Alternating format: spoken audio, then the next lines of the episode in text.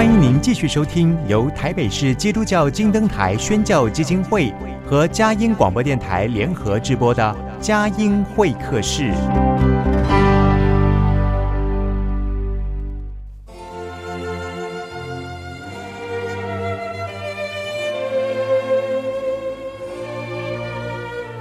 有了朋友的陪伴，人生不会寂寞孤单。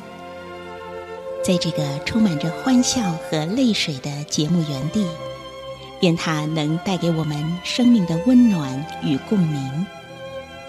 亲爱的朋友，欢迎来到佳音会客室，让我们彼此真心分享，真诚以待。让我们一起留住感动。追寻光明。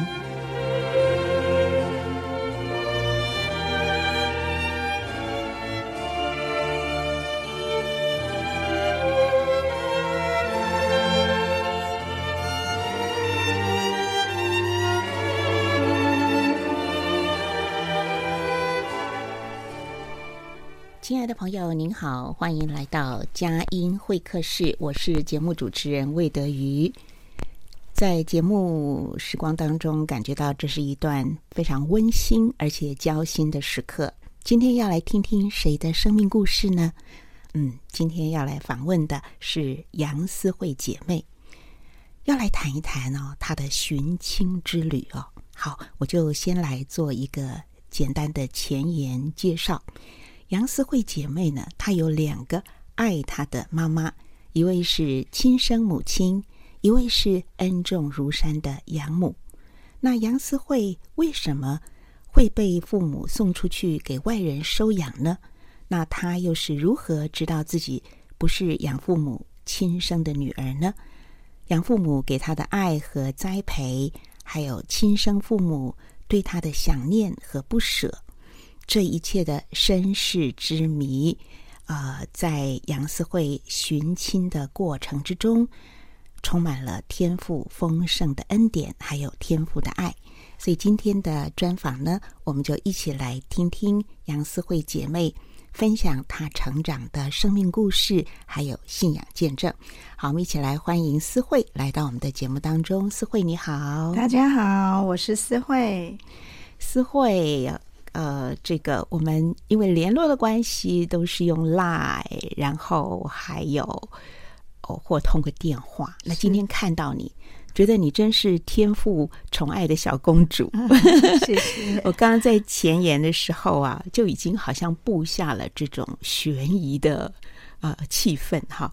那我想就请你分享，呃，这个家中的长辈为什么舍得哈把你送给别人收养啊？那个时候你大概多小？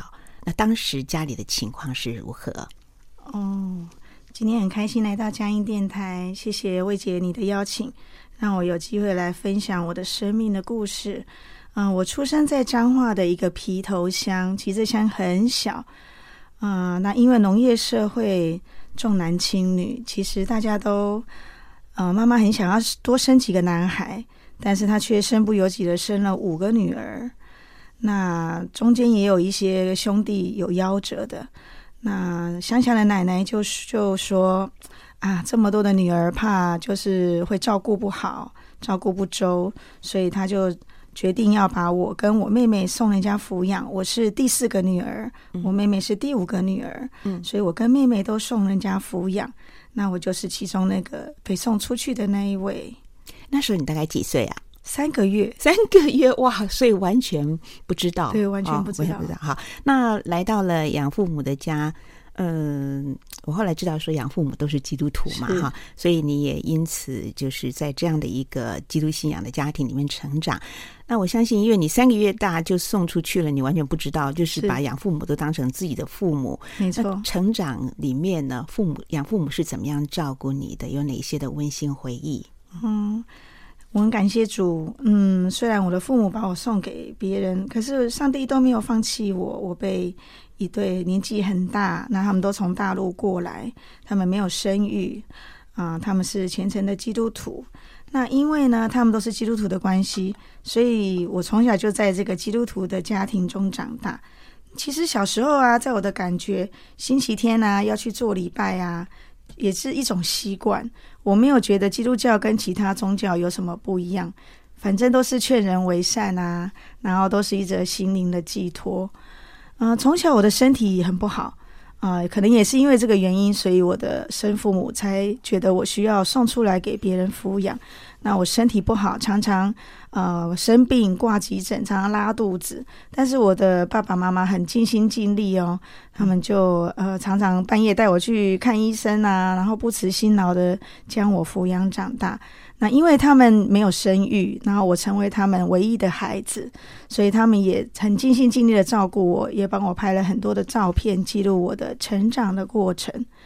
那我印象很深刻的就是，呃，如果爸爸妈妈有朋友啊从远方来，那我的妈妈很好客哦，每次有客人来的时候，她就会请客人留下来吃饭。那她的拿手好菜是蚵仔煎，很好吃。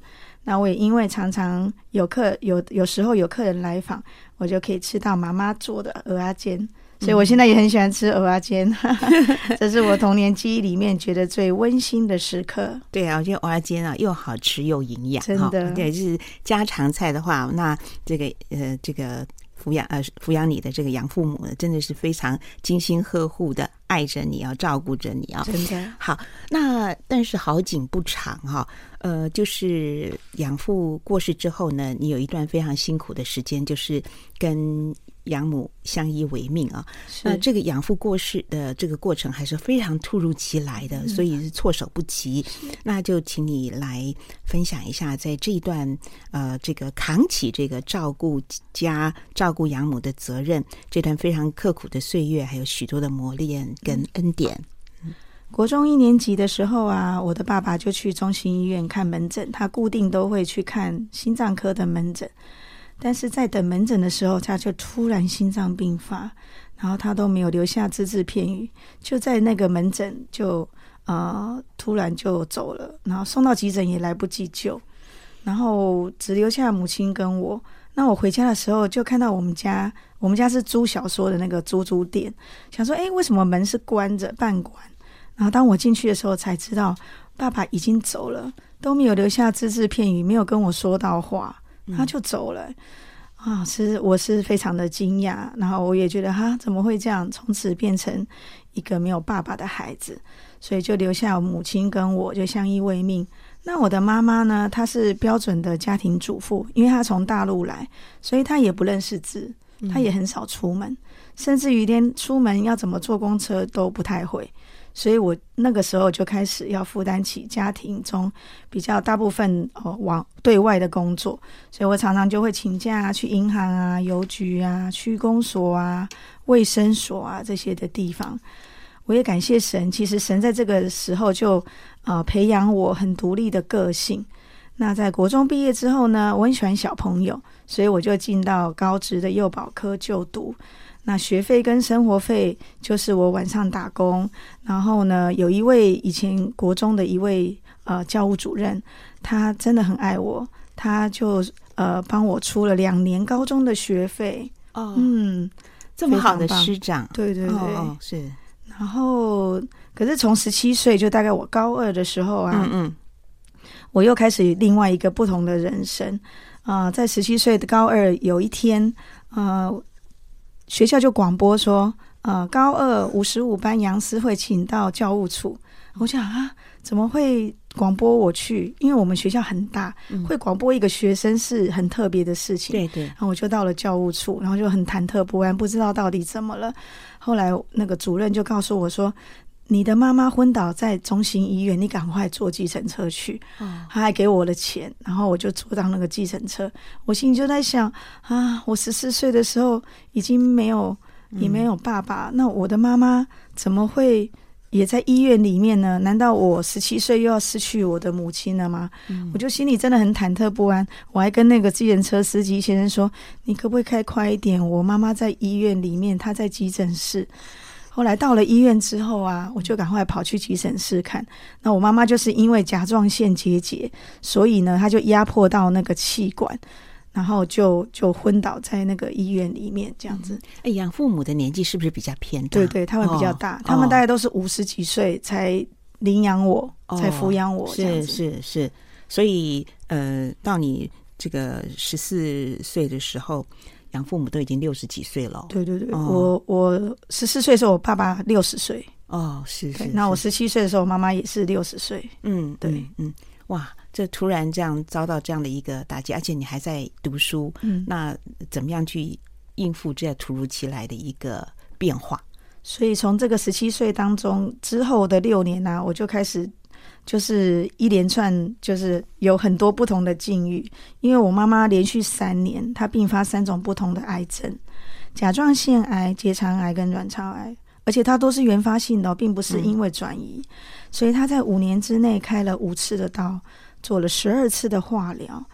那因为我没有什么亲人可以商量，因为我的爸爸妈妈他们都是从大陆到香港，再从香港到台湾，所以我所有的亲戚朋友都不在台湾，举目无亲、啊。对对，他们都在香港啊，或者是国外啊这样子。哦、那我那时候就上网，就是也那时候我就问人家，那时候没有网络，那时候我就问人家说，哎，肠胃科哪里比较有名？后来就知道仁爱医院的肠胃科是很有名的，所以我就带着我的妈妈到仁爱医院来挂挂号。然后那时候只有十七岁的我，我妈妈那时候就是因为她肠子很不舒服，都一直没有办法好好的吃东西，然后血便，嗯、后来就来到医院，后来一检查出来是结肠癌。啊，从那那时候开始，医生就跟他说，跟我们说他要住院，所以我们就留在医院里面做很多的检查。可那时候我其实我只有十七岁，然后我又想说我要怎么样跟我妈妈讲，不要让她觉得是。癌症好像，因为那时候民国七十几年，癌症，感觉还是很绝望，对，就是感觉得了癌症就没有希望了，就是要准备迎接死亡这样。早期所以我就是这样看待癌症的，真的真的。嗯、然后我就想说，哎，妈，哎，医生跟我说妈妈是什么病什么病啊、哦？我想说我要怎么样去转化，然后去告诉我的妈妈。我就跟我妈妈说，哦，医生说那个肠子里面有一些问题，所以啊、呃，我们就开个刀，开完刀之后就好了，就可以回家了。啊，你还要小小年纪，所以其实我心理压力那时候真的很大，大，真的。对，然后我们每次拿到那个诊断证明书，就是拿到那开刀的同意书，嗯，我每次都发着抖，说主啊，怎么办？还有那时候我有在教会里面有一个支持系统，就是我知道主耶稣很爱我，所以那个时候才真正是我跟上帝很亲近的时候。因为我举目无亲，就像魏姐刚刚说。我举目无亲，我不知道怎么办。我每次拿到那个开刀的那个同意书，我都是猪啊，我真的要签吗？我签了之后，我妈妈送进开刀房出来，她还会好好的出来吗？还是就走了呢？我真的是不知道该怎么办。每次都是发着抖签下名字，我说猪啊，你要救我，你要帮助我。所以这段时间就是我跟上帝最亲近的时候。嗯，他也带领我走过石英的幽谷。是，但是我也很感谢当时，呃，李干事啊，或者教会的呃弟兄姐妹，嗯、他们都照顾我，就住在这附近的妈妈们，他们都会煮饭来给我跟我妈妈吃。是，在在这个医疗的用度上面呢，在经济上面的压力呢，是，待会儿你一并来跟我们做分享。好。嗯那因为我我就失去父亲了嘛，等于我跟我妈妈就是孤儿寡母。那我妈妈又生病，然后我又没有经济的能力，因为我也才十七岁嘛。对，嗯、后来我就有去申请那个呃，就是低收入户。感谢主哦，那时候办了很久，这个当时李干事也帮我们申请，所以我们在医疗上面就不需要烦恼。但在生活上面，我非常感谢我我的教会，就是林森南路礼拜堂，他们那时候都有给我呃，就是固定的呃生活费，大概几千块，让我可以就是可以吃饭。哦，对，因为他知道我也没有任何的收入，是的，还在读书嘛。对对对对。嗯嗯、那在住院的时候呢，也是。当时啊，民国七十几年，那时候还是有那个红包文化。对，就是如果你有包红包，你就可以开第一刀，然后在医生精神最好的时候就可以动刀。但但是你也知道，我们就是孤儿寡母，所以我们都是等医生啊能够有空啊，或者是排到最后的时候，我们才能做这个手术。那第二次再开结肠癌之后，那个医生就说要化疗。然后呢，我妈妈就说她她不要，她不要，因为她知道说化疗会掉头发啊，会不舒服啊，会吐这样。那后来也是我祷告，然后跟妈妈说没关系，我们做这个化完化疗完，你的生你你就会生病就会好了。然后她才说好，愿意做。可是哪知道化疗一做，因为他肠子阻塞嘛，因为他就是结肠癌，然后肠子阻塞，没有办法从下面排出那些不好的东西，所以他那些脏东西就直接从他那个开刀的地方就爆开，哇，连医生都没有看过，然后我赶快去求救，去护理站说，嗯、呃，护士护士，医生医生，我妈妈那个那个那个伤口啊裂开来了，然后医生就来。然后，因为他也没有看过，嗯，说怎么会这样？因为通常都会从那个下面排出去，肠道，道排出去，就他都没有。然后医生看了，就因为他也不知道要怎么去处理，连麻醉药都没打，就把那个消毒钳啊，沾那个棉花，就在那个肚子里面这样子搅来搅去。对，嗯，哇，我妈妈真的很痛哎，她一直掐着我的手，但是她真的很坚强。嗯，我知道她很痛，她就抓着我的手。然后我知道她真真的非常的疼痛，后来呢，医生就就是插了一个那个引流管，就插在那个伤口的地方，那就用纱布包起来，希望他能够自己痊愈。可是那个医生给我的眼神就是，如果没有好，就是这样了，因为听天由命，听天由命，因为他也不知道，感觉好像如果没有好，就是等死的这个神情，对，就是让我很难过，但是我。透过真的是教会的弟兄姐妹一直在为我妈妈祷告，也为我祷告，然后就很奇迹哦，这个糜烂的伤口就慢慢一天一天一天的愈合，一天一天的好起来，连医生也觉得很不可思议，都说好像是上帝听了我们的祷告。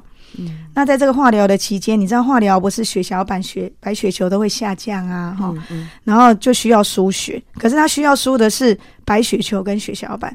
那医院里面只有全血，没有那种分离出来的血，所以我常常就需要三更半夜啊，跑去那个捐血中心去拿那个血，拿血小板，拿那个白血球。为什么要三更半夜去拿？因为可能刚好到那个时候就需要那个血哦，所以呢，常常他他们刚好调来调去，调到哦刚好到那个时间，所以都晚上大概超过十二点，他们说好血来了，所以我就要。到那个那个南海路，我刚才经过那个捐血中心，哦、去那个捐血中心深更半夜就这样去。嗯、对，那还好，我隔壁床有一个很好的呃先生，他也是照顾他妈妈照顾很久，我也照顾我妈妈，他常常都会说来，我骑摩托车载你去。哦，所以都有遇到贵人，真的感谢。我刚一路来还在跟我先生说啊，我生命中遇到好多好多的的帮助我的贵人，是的，很谢谢他们。嗯嗯，好，我们呃。分享到这里呢，我们先进一段诗歌音乐，待会儿呢再请思慧谈到这一段不容易的照顾妈妈的过程。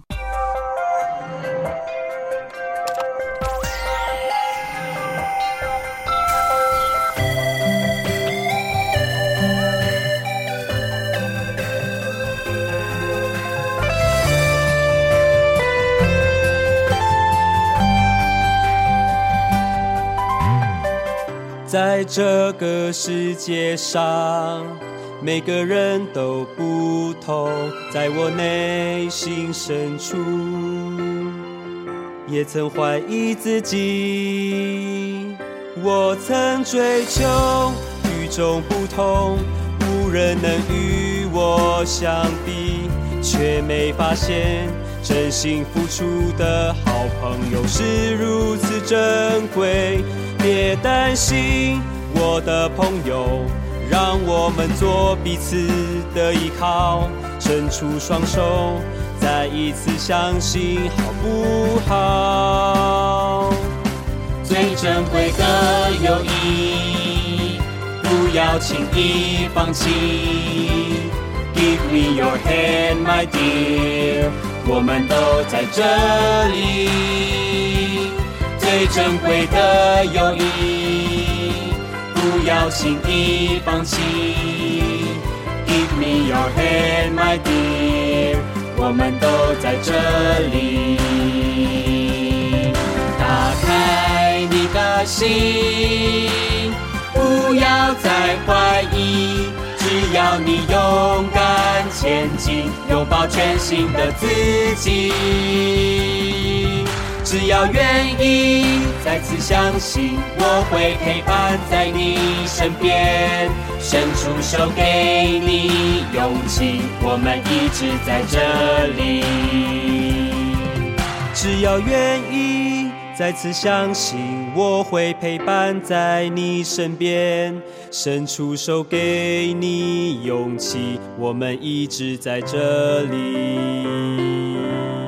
亲爱的朋友，您所听到的是佳音会客室，台北佳音 FM 九零点九，宜兰罗东 FM 九零点三，桃园 GO GO Radio FM 一零四点三。今天访问的是杨思慧姐妹。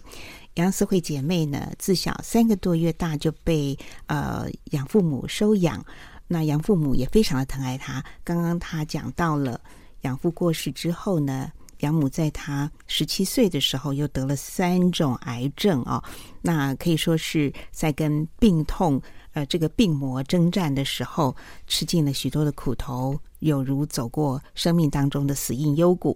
呃，讲到很惊险的地方，对不对？对。你看，就是说有的时候这个化疗期间需要输血的时候，还要特别到三更半夜到捐血中心去拿。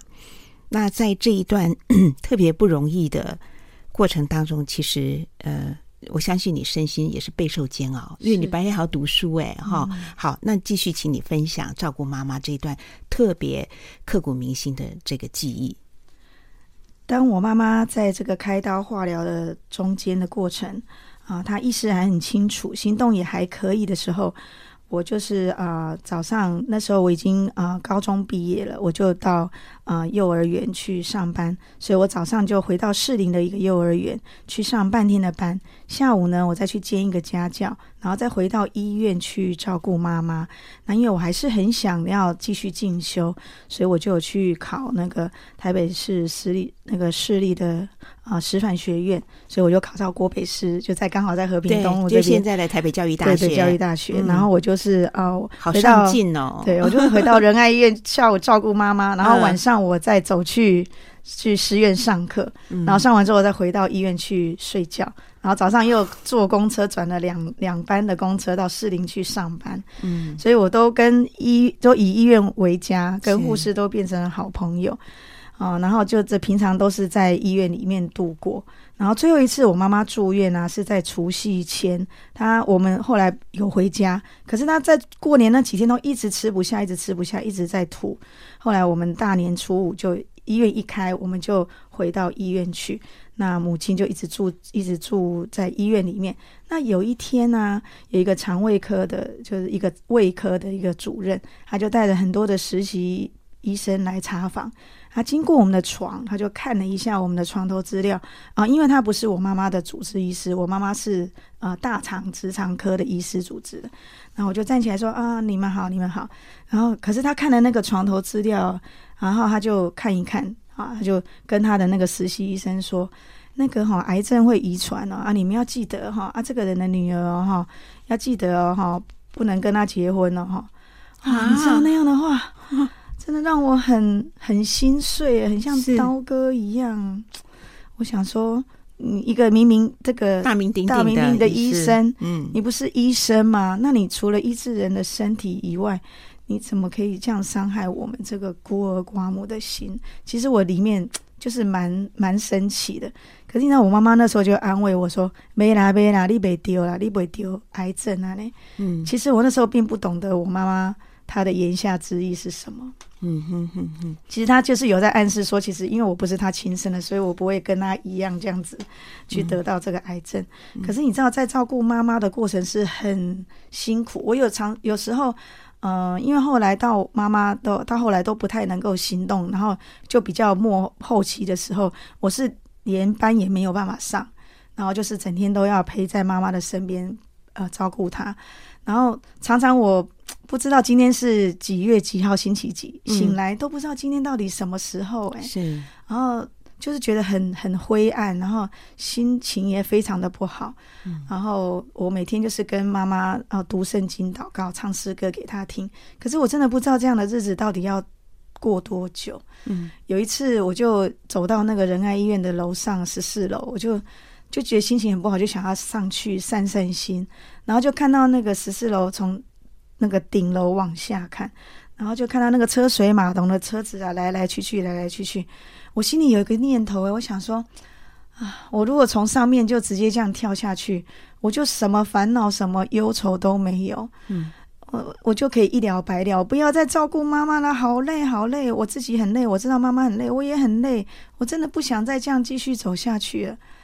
当我很想要这样子往下跳的时候，哦，我小时候有一首诗歌叫做《恩典够用》，就跳出来在我的脑海里面。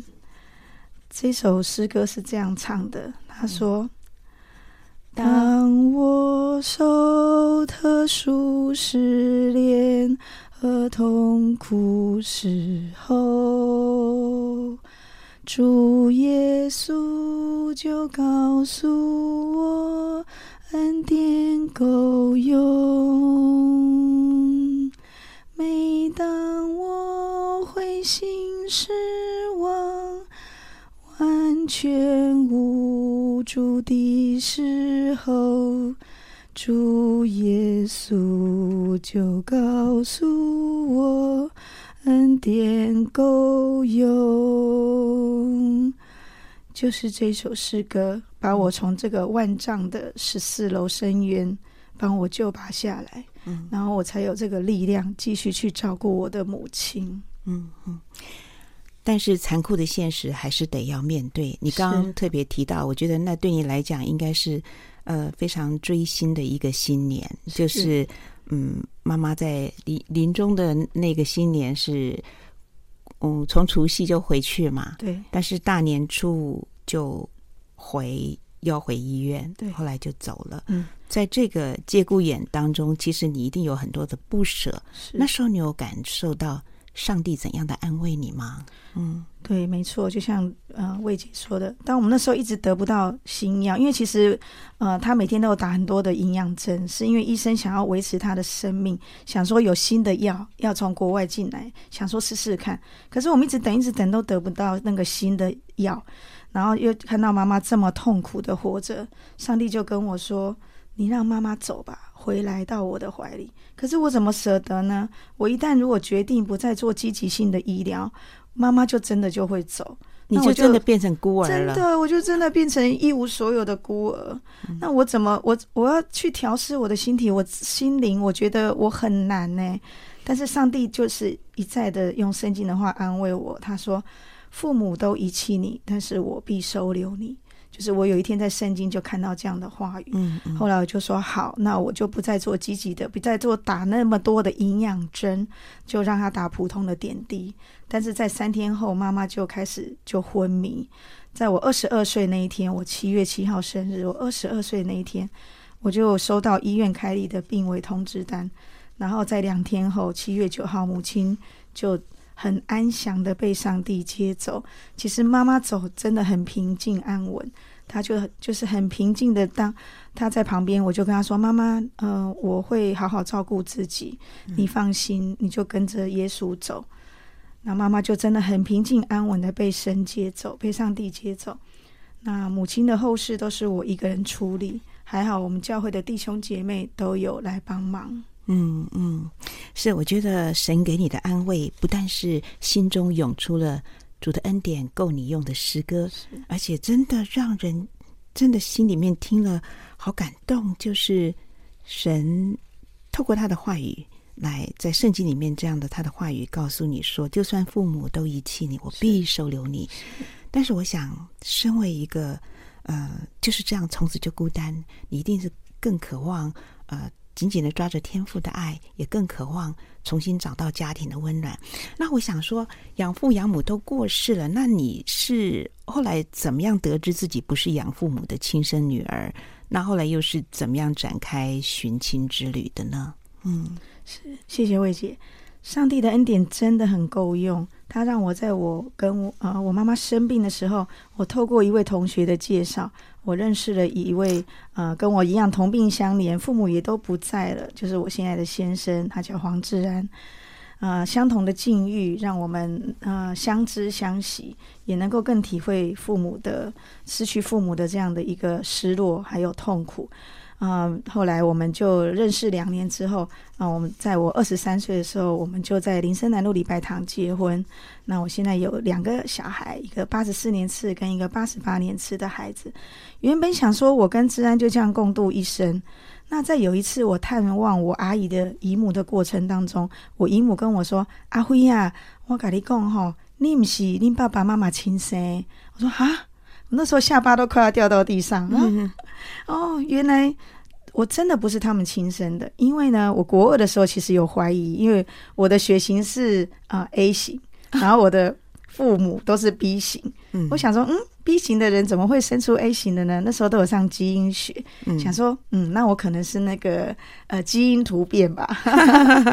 结果现在听到我姨母说，我真的不是他们亲生的，我真的吓了一跳。我问我姨母说。啊，你有什么线索吗？我姨母就跟我说：“我跟你讲吼，恁吼生爸啊，吼姓王，啊大台中，啊种香菇，你去找看觅啊。”我说：“哈，只有这三个线索，姓王，种香菇，住台中，那我要怎么去找呢？”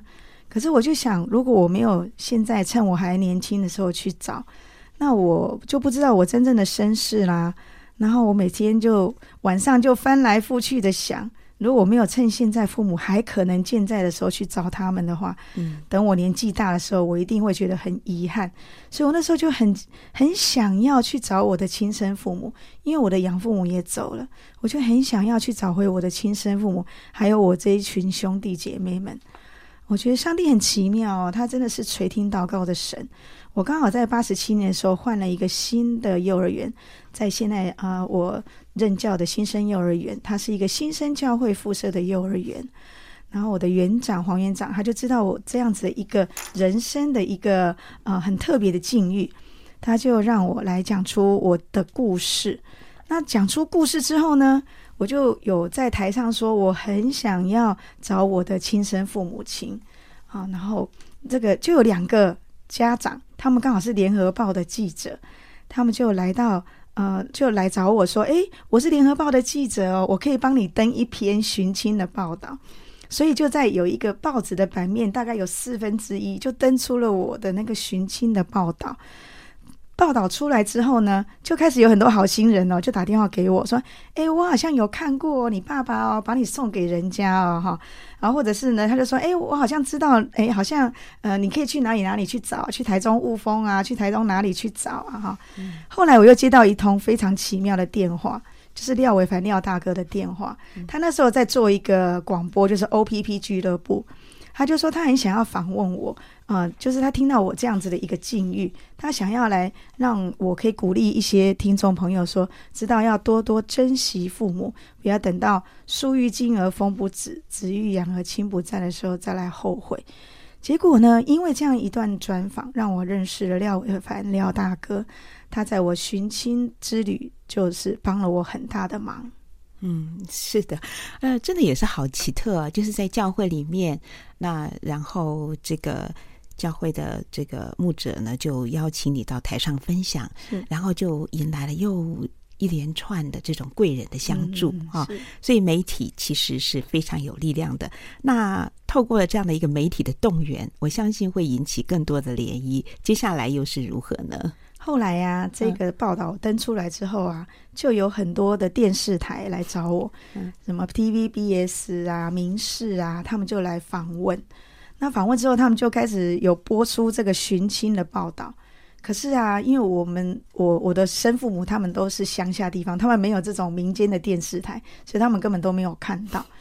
那我就在想，嗯，那我要怎么样可以让更多的媒体可以来帮助我？然后那个联合报的记者就给我一一份名单，就是很多那个社会版新闻的这些记者的电话，我就一个个打哦，台视、中视、华视，我就一个个打给他们。我就说，因为当时有一个人叫卡卡尔，他从澳洲来这边寻亲，嗯、我想说，人家澳洲都找得到，我台湾土生土长的，怎么会找不到呢？嗯、我想说，主啊，你要来帮助我。后来我就打电话给这些记者，后来呢，台视新闻他们就愿意再帮我做一个这样子寻亲的专访，嗯，他们就到我家里来访问。那访问之后呢，其实那一天没有没有，就是播出来之后还是没有消息。然后我就在想，朱啊，你帮助我，让我怎么去寻找？后来上帝就给我一个想念，就是我去找我的那个户籍謄本，去重新去寻去寻找我这些呃储户謄本，所以我就开始从中山啊、士林啊、永和啊、新庄开始一站一站回去去找哦，回溯。回溯，对，嗯、终于我在有一天在春假的期间，我就去新庄户政事务所，有了意外的发现呢。我虽然是亲生父亲生子女报户口，因为那时候我们根本都还没有报户口，嗯，就送给我的养父母，是，所以我的养父母的名字是在那个户口的我的那个出生证明上，但是旁边有一台小字，他就写说，哎，在彰化县皮头乡文心路的三几号几号，我心想，哇，那我只要按照这个地址去找，就可以找到你的出生地了，对，可以找到我的出生地，可以找到我的爸爸妈妈了。然后我就祷告主啊，你一定要帮助我。我就到每一个地方都祷告，然后到每个地方就廖大哥，我现在想要去彰化，你可以帮助我吗？他就帮我联络 联络那个当地就是彰化驻台视新闻的记者，然后他那一天就陪着我们一起去，然后就开车载我们到啊彰化皮头乡。那个地方，然后就到户政事务所，然后哦，那那时那边的户政事务员也很热心哦，他就翻翻翻翻翻，他就哇，这一叠出生证明全部都是同一个地址，怎么会这样？就是都是呃皮头乡文心文心路三十四号啊，怎么会这样？因为现在的出生证明也是一样的，你如果在马街医院，他就会写你出生的地就是马街医院；哦、你在台安医院出生，就会写台安医院的地址。哦，原来那个地址就是产婆的家。哦、那循线去找到地址，还找到救人吗？没有，因为产婆已经过世十几年了。是，是然后呢，所有的出生证明都是这个地方，所以根本没有办法查。嗯然后说哦，每一张出生证明都是这个，都是这个地址，那怎么查啊？当时我就很沮丧。然后可是我就说主啊，我不能放弃。然后呢，我那时候怀了老二，我就挺了一个八个月的球啊，肚子里还有一个老二。然后我就想说，不行，我一定要到呃附近的地方。我就跟那个记者说，那你陪我去附近找找看，我们去问问看，是不是有人啊？哎，我们去问问看有没有人二十八年前。小孩生很多，然后呢，就把他送给别人的，嗯、然后就一家一家问，哎，恁家有人哈？谁就最囡仔的不？啊，谁就最啊？后边那两个拢送给人。哎，有人就开始说，哎，有诶有诶，啊，我看见哦，你的面膜跟他像哈，黑金的囡仔呢哈，很多人就开始加入了我的寻亲行列，就是彰化当地的乡亲，埤头乡的乡亲，对对对，就说啊，你可能像谁像谁，可是去问一问，啊，也是还是没有。然后那天走了走好久哦，我从十二点多一直走走走走到三点多，走到腿酸脚麻。可是那个记者很好，他也陪着我走，然后陪着我，然后一路帮我报道，可是还是没有找到。后来我们就分散了，我就回到台中的朋友家，然后住了一个晚上。可是你知道吗？人的尽头真的是神的开端。晚上这个台视新闻，他就播出我那一天的寻亲的经过。很感谢神呢，我的二姐千文姐，她就看到那个报道的最后十秒，她因为报道的最后十秒，她就说杨思慧寻亲的梦永远不会熄灭。她就听到嘿。杨思慧啊，这是我妹妹耶！我妹妹在找我们呢。他就赶快打电话给爸爸说：“爸爸，爸爸，我跟你讲，你找我囝来咧找你啊啦！”我爸爸说：“啊，伫倒咧找电视台啊，伫电视台咧找你啊！”啊啊，我帮我卡电话，然后就然后我我三姐就赶快查了台视新闻的电话，跟我爸爸说，然后我爸爸就打电话给我。其实，在这个之前，我已经认过好几次亲了。我也到台中去开记者会，嗯、就是说我要寻亲，然后也有一一有一个家庭哈，也说他们要来认我哈，所以我已经认了好几次的家啊。也有有有一个陈先生很老了，也说他是我是他妹妹，后来认一认也说应该不是。所以呢，你知道我接到我爸爸的电话，我就他就说啊，你好，我是王先生。我说哦，王先生你好。他说嗯，喂，我是你爸爸。哦，王贤喜，你好，你好。我那时候还不敢一下说他是我爸爸，说哦啊，你刚买在讲诶，二十八年前哈，阮养爸养母诶，甲我送出去，就你你甲我送出去了，因的地址是伫叨位，他就马上可以讲出是新庄什么路几号，哦哦，所以就确定了，真的。我就是他们的亲生的女儿，而且也不用去验 DNA。我本来到有一户人家，他本来有九个兄弟姐妹，我们本来要去验 DNA 的。嗯、后来呢，我爸爸打电话给我，就不用用 D 验 DNA 了。嗯，而且真的是姓王，就是样子很像，很像。那时候还不知道。我们隔天呢、啊，就跟我三位姐妹一起相约在台中火车站。嗯，我们就一同到了我这个二十八年没有回去过的家。兄弟姐妹全部都请假，就是在彰化彰化县的皮头乡。对，这个很小的乡村。其实我我以前从来没有去过台中以南，我的生活圈 可能跟魏姐一样，都在台北市。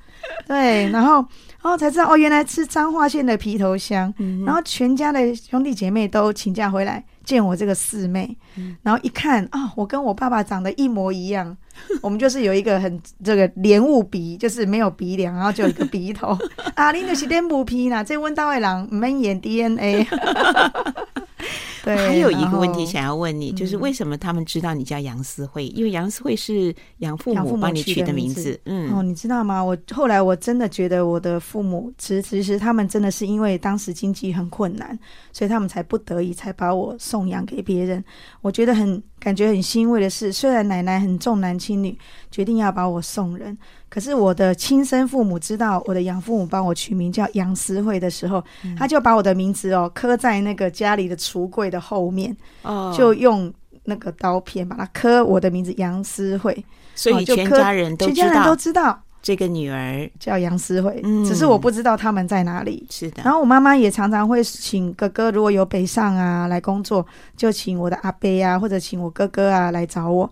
只是因为我的养父母不希望他们一直来寻找我，因为他们就只有我一个小孩，他们很怕我又回到我的亲生家庭，就就没有在我的这个家庭里面，所以他们就一直搬家，一直搬家，哦，让我的亲生父母就没有办法找到我。嗯，对，嗯嗯，那我回到我的家。真的，他们每一个人都很开心，找到我这个从小到大失散的这个第四个妹妹。嗯，对，他们也很高兴。好，有一个非常呃这个喜乐的一个寻亲之旅的一个 ending，非常的祝福。是呃，杨思慧姐妹，当然也是思慧一路锲而不舍啊。嗯、这个叫做天助天助自助。哈，是好，我们呃听一段诗歌音乐，待会儿继续的访问杨思慧。看看天空，我的心好空，小路弯弯，我该怎么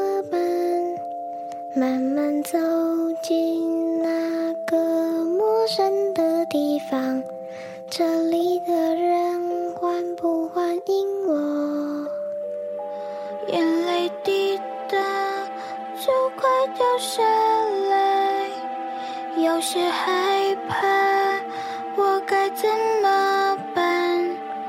慢慢走进那些不认识的人，我会不会交到新朋友？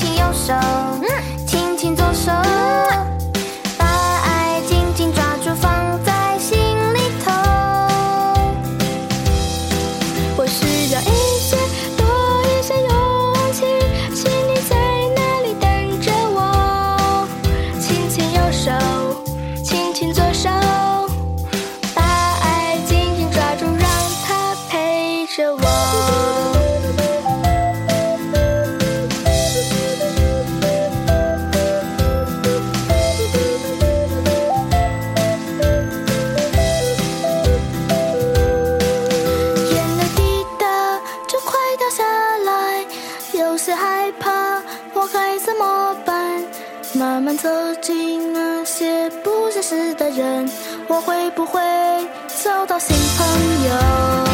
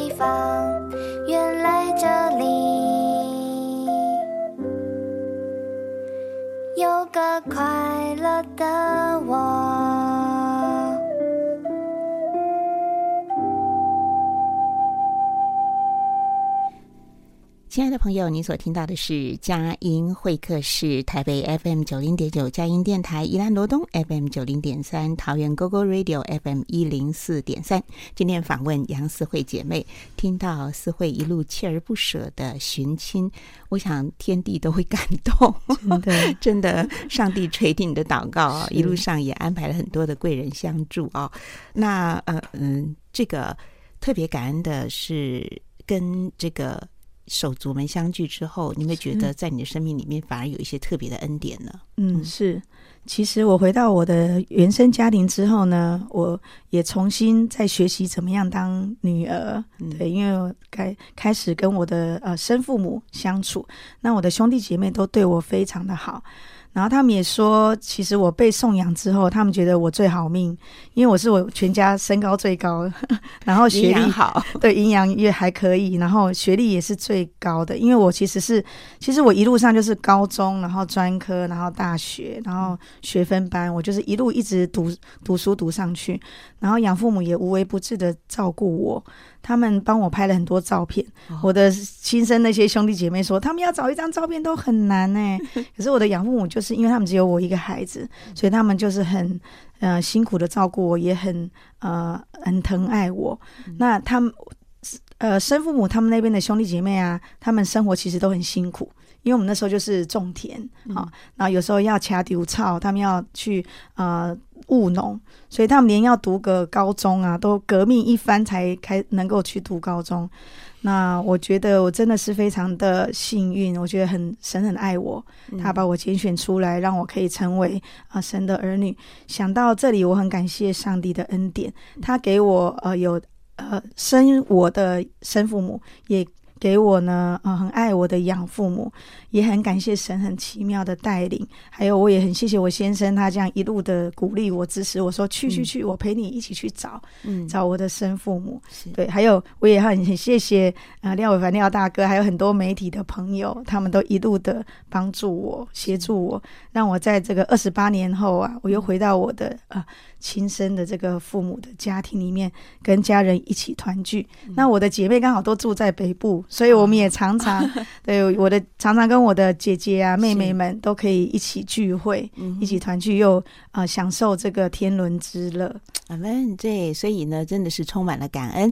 好，在今天访问的最后，我想请呃思慧姐妹来分享得力蒙恩的圣经经文。是在圣经中有一卷书叫《传道书》，它。三章六节呢，它就有一段圣经节，他说：“寻找有时，失落有时，就是常常有时候我们有一些东西可能会失去，但是呢，上帝总是用他很奇妙的带领跟奇妙的方法，会把你失去的东西重新再找回来，而且可能会比你原来想的更丰盛、更有恩典。所以，我觉得这一段啊、呃，圣经节也想要送给。”呃，听众朋友，寻找有时，失落有时。如果亲爱的朋友，你正在呃遭遇到一些患难的话，我也真的是要鼓励你，你可以来啊、呃、寻求这一位啊、呃，真的是创造天地的主，你来向他祷告，他一定会帮助你的哦。嗯啊，将这一切的荣耀都归给我们天上的神。是的。呃，而且的确在人生当中难免失落，但是上帝呢，他答应说，他亲自以他自己来代替我们一切的失落，这是最满足的一种找到。是的，好，那其实我今天访问呢，大概还有三两三分钟的时间，我还有一个好好奇的问题，就是你那么小就会选定幼保科，嗯嗯，谈一谈幼保，在这个幼保工作当中，你获得的这个喜乐。哦，我在国小五年级的时候，我就立定我要当老师，因为我有一个老师叫李炳煌老师，他是一个非常棒的一个老师，他会去呃教每一个孩子，有教无类的，针对每个孩子不同的个性去教导他们。嗯，所以我就从那个时候开始，我就很想要当老师，所以我后来就进到高职幼幼保科，然后从我十八岁到现在，我就。一路从事幼教到现在，其实已经有三十三十多年的经历。嗯嗯、我觉得在幼教工作是非常开心的，而且我的我现在在这里新生幼儿园是一个很棒的地方。我每天都可以跟孩子们讲福音，我可以带他们唱诗歌，然后讲福音故事给他们听。然后我每天都会上品格的课程，都会告诉他们说：你们要爱人如己，然后要爱同学，要爱自己，要做对的事情。我们要说很好听的话，要。造就别人的话，所以我每天都在这样子的氛围里面跟孩子们在一起。其实我觉得我上班是很开心快乐，我每天都会很期待，也可以去跟小朋友分享很多的圣经故事啊，很多的呃品格小故事啊。所以到现在，其实我还是很乐此不疲。我觉得能够带给他们呃很棒的品格，是特可以让孩子们一生都很受用的。嗯，即便他的可能功课不好，或者是功课好与不好，都不是其次。我。觉得品格好乃是最重要的，所以我很希望我教过的孩子们，他们都有很好的品格。将来他们无论遇到什么样的患难，他们可以靠着主耶稣，靠着祷告，好靠着他们父母的爱。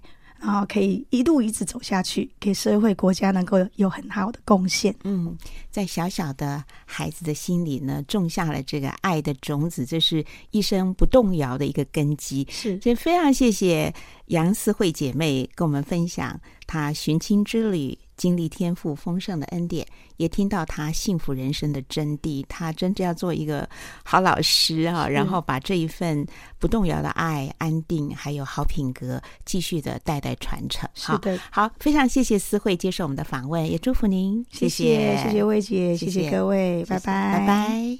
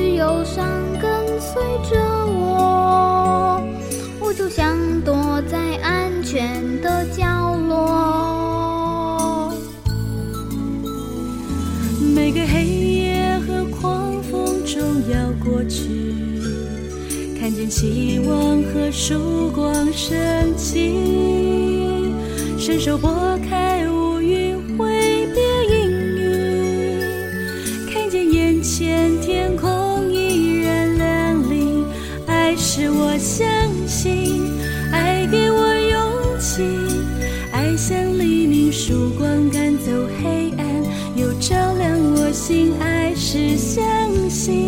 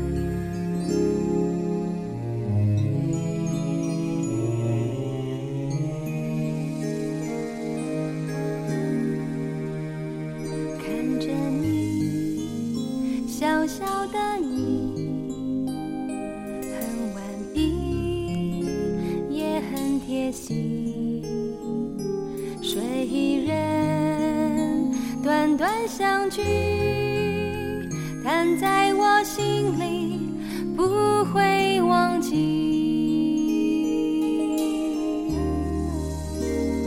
祝福你小小的你在这里。